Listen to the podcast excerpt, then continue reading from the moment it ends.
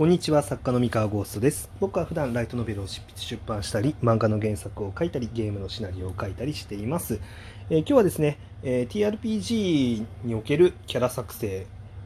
から見る、えー、なんだろうないいキャラの作り方についての話をしたいと思います。えっとですね、えー、まあ、この話をしようと思ったきっかけは最近ですねあのオンラインセッションやりましてクトゥルフ TRPG の。うん。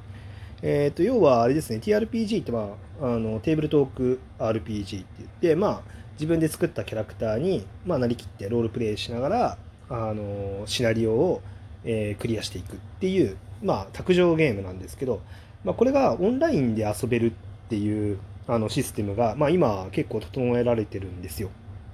なんかね、あのみんなで同じ画面共有して、なんかダイスロールできるとか、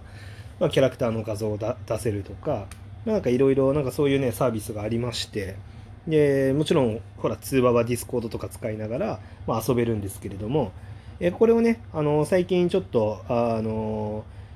クトゥルフ TRPG をこう定期的に遊んでいるっていうあの人たちにですね誘われまして、えー、ちょっと遊んでみたわけですよ。で、まあ、その方たちとやるのはね初めてだったんですけれども。まあ事前にちょっとノリとかねあの雰囲気を聞いてあのキーパーさんが結構どんなノリでもあの強引に回してみせるというこう剛腕を持っているという情報だったのであじゃあ私もねあの好き放題回そうかなと思ってあの回す、うん、好き放題、まあ、遊んじゃおうと思って、まあ、キャラクターを結構まあめちゃくちゃな感じにしようかなって思ってあの結構尖ったキャラを作ろうとしたんですね。でえっとですねまあただ、まあ一応いくつか縛りはあって、あの、職業はまあこの中から選んでくださいねとか、あとは、あの、まあそれがちょうど1920年代ぐらいの、まあアメリカを舞台にしたシナリオだったんですけれども、えっと、まあ、週、なんだろうな、えー、そこにいるキャラクターたちは、まあみんな、ある程度何かしらの犯罪者ですと。うん。で、まあ、とあるあの犯罪っていうのを成功させるために、えー、集ま集められた人たちだとっていう前提はあったので、えー、まあ、それを念頭に置きながら、まあ、キャラクターを作ったわけですね。であの僕はその職業一覧からバーッと見てってであのなんだろうな宗教家っていうのがあったんで、まあ、それを選んだんですよ。うん、でまあここからがちょっとキャラクターメイキングあのあなるなるほどなそうだよなって思ったことがあったんでちょっとお話なんですけど、まあ、これはあくまで TRPG のキャラクターメイキングなんですけど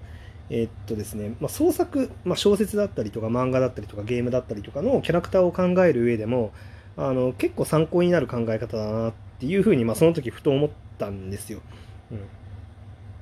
うん、ででそれはですね何て言うかあのみんなの共通のイメージだったりとかあの先入観っていうもののを下地にちゃんと敷いた上で1個だけオリジナリティを付与するっていう考え方でキャラクターを作ると、まあ、非常に尖ったあの分かりやすくて尖ったいいキャラクターになるなっていうふうに感じたんですね。うん、で、えっとまあ、TRPG って言ってしまえばその遊びなのであの要は僕らみたいな商業作家がもうこれでちゃんとお客さん楽しませてあのお金をいただくんだっていう感じで作るキャラクターじゃないから割と好き放題作れるんですよ。であの失敗してもいいんですよそのそのキャラクターを作ったけどうまく動かなかったやとかあの別に魅力的じゃないなってなったらまああのそのセッションは残念だったねっていう感じで気にしなければいいだけなんで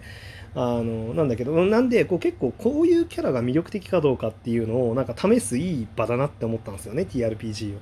でその時僕が作ったキャラクターっていうのが、まあ、まずその聖職者、まあ、あの宗教家っていう設定ででしかも犯罪者であるっていうことだけ頭に置きながら、まあ、なんとなくモヤモヤしたこう犯罪者っぽい宗教家の姿をこうイメージしながら、まあ、設定作ってたんですよ。でですねあのたまたまなんですけどなんかダイスロールの結果あのやたらとストレングがあの腕力ですね。腕力が強い宗教家が生まれちゃってえこいつどんなやつなんだろうって思って。で最初に頭に浮かべたのがそのなんだろうなあのフェイトとかに出てくるようなあのあれですよね。なんだっけ。あのあのキャラクター。えー、っと琴峰綺麗でしたっけ？もうなんかいるじゃないですか。こうなんか宗教家なんだけど、めっちゃ筋骨隆々でめっちゃ強いやつ。まあ、あんな感じのイメージなのかなって最初頭に浮かべてたんですけど、で、その後で、なんなんかみんな適当に好きな武器を持たせていいよって言われて、武器リストっていうのを渡されたんですよ。で、で最初はだから、その、まあ、近接武器に能力振って、えー、そういう、なんだろうな、剣とかを使うあの宗教家のイメージで、まあ、最初あの作ろうかなって思ってたんですけどその武器リスト見たらなんか一番強い近接武器のところにチェーンソーってのがあってあチェーンソーいいなってそこでふと思っていきなり方向転換したんですね。であのその聖職者にチェーンソーを持たせようって決めた瞬間にキャラクターが自動的に決まったんですよ。うんまあ、どんなキャラクターになったかっていうと,、えーとまあ、チェーンソーを崇める宗教の、まあ、を流布している宗教家であるっていうふうには決まったわけですね。で、まあ、もちろん、あの、出身はテキサスなわけですよ。まあ、なんでテキサスが出身なのかは、あれですね。あの、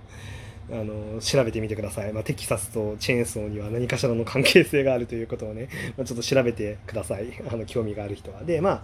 でになってですねでさらに、まあ、ちょっとあのそのなんかね110デシベルのあのエンジン音は神の福音だとかいうことを言い始めるやつなんだろうなっていうなんか姿がこう一気に頭の中に浮かんでもう確固たるキャラクターが生まれたんですよね。そうで,、えーと、でそのキャラクターは、ま、もちろん犯罪者でチェーンソーを持ってる犯罪者って言ったら完全に殺人鬼なんですけど、えーと、どう聖職者で殺人鬼っていうのをどうしたらちょっとだけ新しくそのキャラクター付けできるんだろうなって思った結果、えーと、おそらく彼はあのチェーンソーを使って天に召されるっていうことを、えー、祝福であると。要はその善行を積んだ人間が、えー、なんだろうな至るべき道っていうのがチェーンソーにより天に召されると、うん。まあ、それが彼の宗教なんであろうと。うんのが、まあ、設定されたわけですね。で彼自身は何で自分自身を切り刻まないかっていうとですね、えー、っとそれはですね彼自身はまだ自分は今罪を悔い改めこうなんでしょうね、えー、なこうその宗教でそのなんだろう信じてこう神に仕えてる身っていうのは自分がまだあの救われるほどあの善行を積み終えてないと。うん、まだ自分はあの道半ばであると思っているから自分自身を切り刻むことはないと。うん、そしてですねあのもうここからがすごい都合がいいんですけれども登場人物全員犯罪者っていう設定なのであの他のねプレイヤーを不当に攻撃する動きも見せないんですよ。うん、なぜなら善行を積んでないんで周りのプレイヤーも。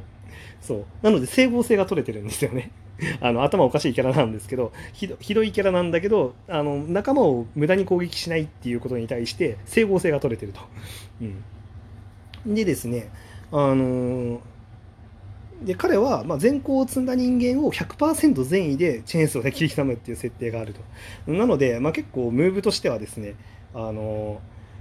まあ、例えばその敵対する NPC がいたりとかした時にその相手が善人なのかどうなのかっていうのを考えた上で攻撃をするっていうよくわかんないキャラクターが生まれてですね、まあ、本当にうまくそいつがいる状況で取り回してくれたキーパーさん本当ありがとうございますって感じなんですけれども。あのまあそれで、えー、まあ、そういうキャラクターが生まれたと。あ結構なかなか新しくて面白いキャラクターになったなと、うん、いうふうに思ってですね。あのまあ、あの今こうやって話してるってことは商業作品で僕はそのキャラクターを使うつもりは毛頭ないんですけれども、まあ、でもこんな感じであのなんだろうな。結構ナイスな動きをしてくれるいい尖ったキャラクターがポッと生まれたりするんですよね。うんでこれさっき言ったみたいにそのチェーンソーっていう要素はそもそも僕の頭の中にはなかったんですよ。あの聖職者っていうその宗教家っていうところしかなくてチェーンソーは後で見つけたものなんですけどこれ組み合わせたらどうなるんだろうって一瞬考えてで結構合わないじゃないですか全然バッティングしないんだけどそこを無理やりこじつけた結果結構いいキャラになったわけですよ。でなんかこういう全然一見合わないであろう2要素っていうのをなんか強引にこうこじつけてみてでその間の整合性を頑張って埋めた結果ものすごい面白いキャラになるっていうことがありえるっていうことを結構 TRPG のねキャラメイキングが、まあ、教えてくれたんですよ。うんでこんな感じで、まあ、なんか職業リストとかなんか持ち物リストみたいなのをこうバーってこうあのリストアップして何かしらを適当に組み合わせてみるともしかしたらいいキャラが生まれるかもしれないあのもちろんねその間の整合性をきちんと進めなきゃダメなんですよ。なんか言い訳がちゃんと通らないとなんかめちゃくちゃなキャラってだけになっちゃうんで。でそのキャラクターなりの信念というか、まあ、なんでそうなったのかみたいなところとかもちゃんと掘り下げてあげると結構意外とね血の通ったいいキャラになるっていうそういう事例でございました。えただですね皆さんあのクトゥルフ TRPG 遊ぶ時にあのちゃんとえっと、どんなキャラメイキングでどんなノリであのやった方がいいかっていうのはあのゲームマスターの人、まあ、キーパーの人ですねにあの事前に確認した方がいいです。はい、これはなんかマナマナーとしてあのめちゃくちゃなキャラクターでめちゃくちゃなことをやられると嫌だっていうキーパーさんも中にはいると思うんであのもし遊ぶ時はあの事前にちょっと雰囲気っていうのをちゃんと察してえっと、あこの辺の塩梅だったら塩梅まで許されそうだなっていうところでちゃんと線引きしてあのルマナーを守って、まあ、楽しく遊んでくれるといいなって思ってます。